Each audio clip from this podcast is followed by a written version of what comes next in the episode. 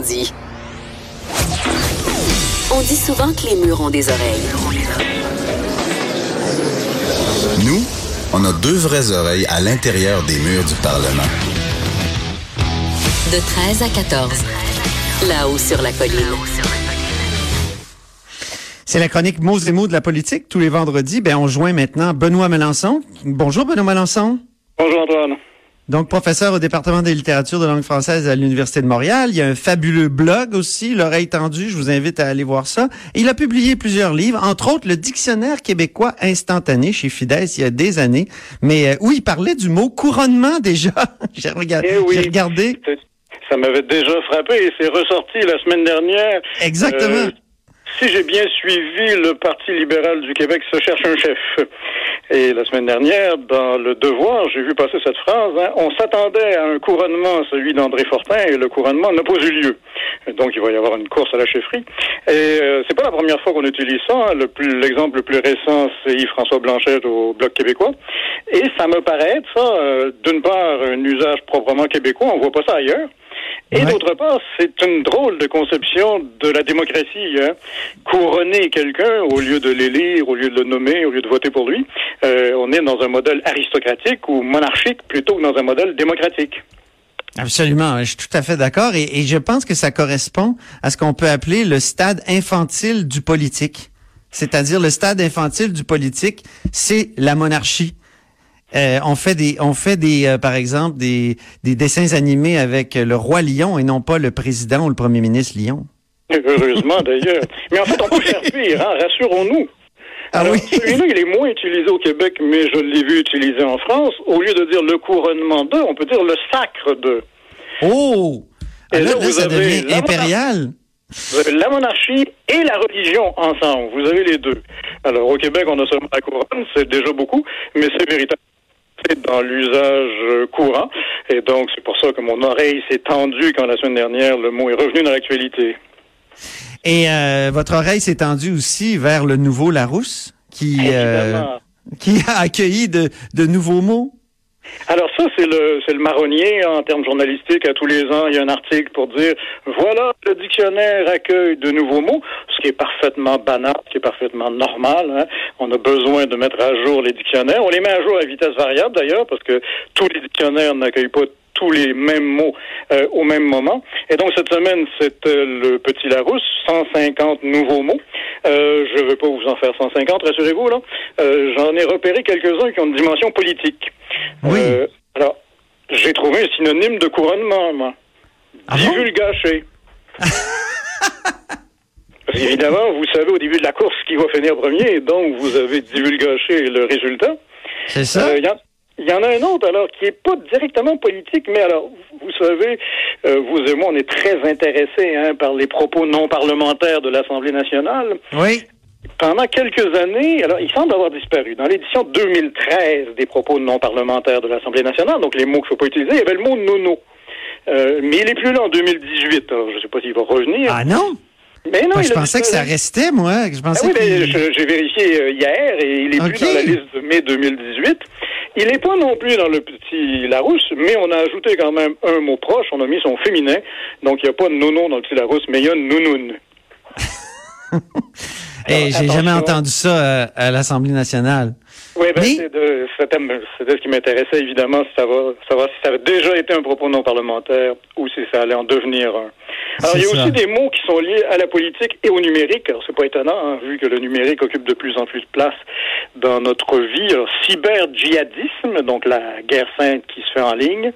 Euh, fachosphère. Alors, fachosphère, c'est pas vraiment très, très récent, mais c'est tous ces sites, ces réseaux sociaux d'extrême droite, donc fascistes, qui sont sur le web. Et un nouveau, que j'aime qui est assez mignon, hein, on parlait d'aristocratie avec couronnement, la datacratie. La Ah. datacratie, c'est la La- gouvernance par les données numériques. Donc, on Ah, utilise la des- datacratie. Oui. Mais c'est un, c'est un anglicisme d'une certaine façon ou Oui, c'est un. évidemment. Ouais, ben, Oui. Parce qu'évidemment, le problème, c'est d'essayer de trouver autre chose. Hein. Donnécratie, euh, pas génial. Non. Donc, ils ont décidé de datacratie. Et un autre aussi, donc ça, la datacratie, c'est le gouvernement par les données numériques. Et il y a maintenant aussi, alors ça, je l'avais jamais entendu, la doxocratie.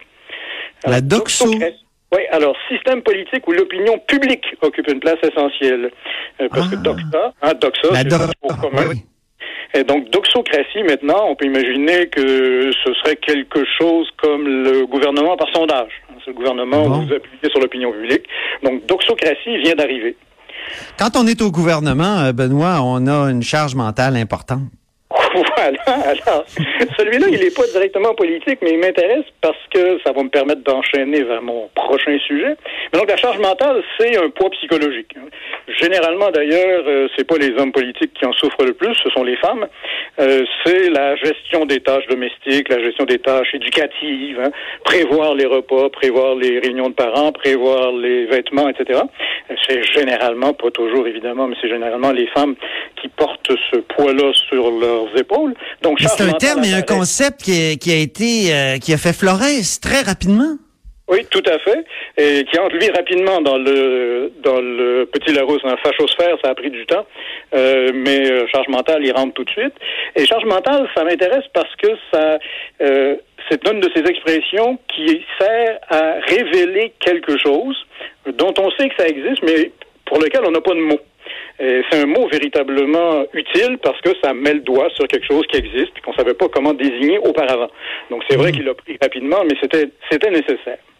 Ce qui m'entraîne sur mon dernier sujet, et là Oui. je vous dis tout de suite, Antoine, je vais me planter, ça va pas marcher ce que je vais faire, Ah bon? mais je vais essayer quelque chose. Au moins, vous l'avez annoncé.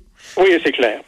Alors, il existe euh, depuis des années hein, une expression que nous connaissons bien, le politiquement correct, hein, le politically correct, Oui. la rectitude politique, la bienséance politique et linguistique, tout le monde connaît ça.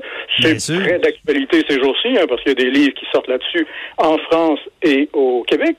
Eh ben, moi, Mathieu je voudrais, Bocoté aussi. Oui.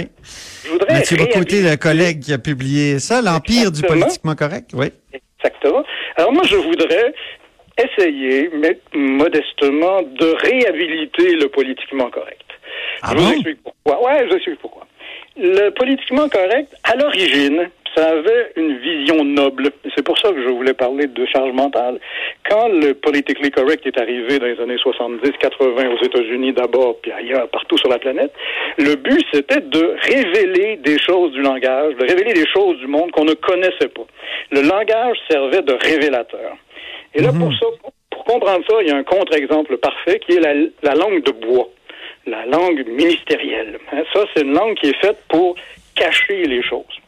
Je vous cite un texte du ministère des Transports qui va vous ravir. Le ministère des oui. Transports doit renforcer une vision ministérielle intégratrice de la sécurité civile d'abord par une gouvernance inspirante. Celle-ci soutiendra l'actualisation d'une démarche de planification mobilisatrice en synergie avec une gestion proactive des risques et une gestion concertée des opérations. Je ne l'ai pas inventé, c'est un vrai texte du ministère des Transports. Eh bien, cette langue de bois-là, elle a une finalité, elle a un objectif. La langue de bois, c'est fait pour cacher. C'est fait pour noyer sous des mots vides, hein, synergie, actualisation, gouvernance, proactive. C'est fait pour cacher des choses.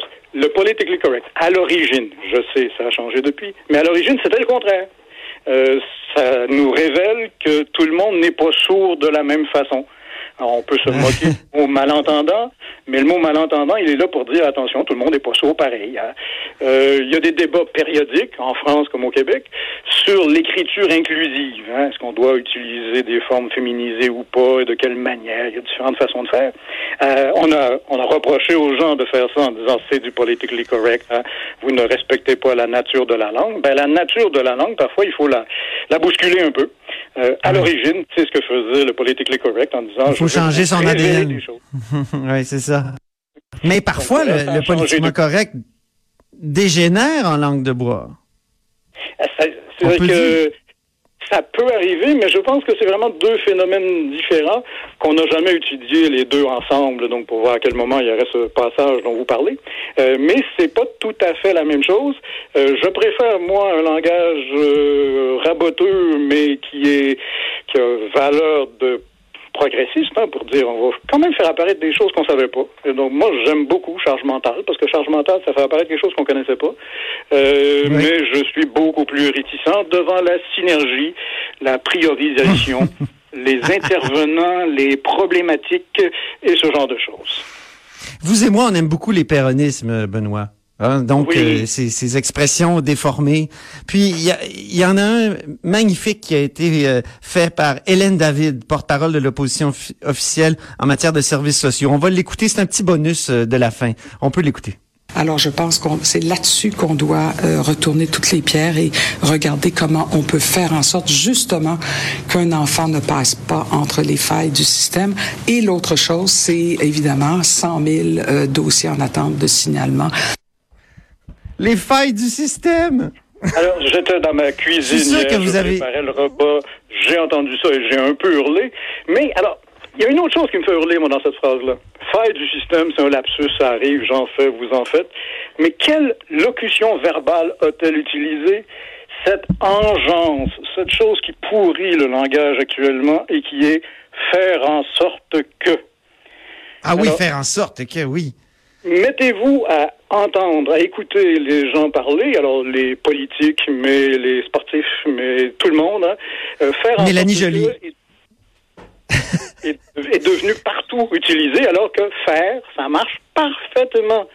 Euh, Ça marche encore plus parfaitement si votre sujet est un inanimé. hein, les, les camions qui font en sorte que... Non, ça marche pas, ça, un camion, on peut pas faire en sorte que... Donc, abolissons faire en sorte que... Oui. On, on- on signe le décret. Vous et moi, Benoît. C'est fait, c'est officiel. Parfait. Merci beaucoup, Benoît Mélenchon. Au. Benoît est du département des littératures de langue française de l'Université de Montréal et il euh, les lames de, de l'oreille tendue. Dans quelques instants, j'aurai l'âme maintenant de la zone Asnat, mais aussi la sainte patronne des karaokés. Restez des nôtres.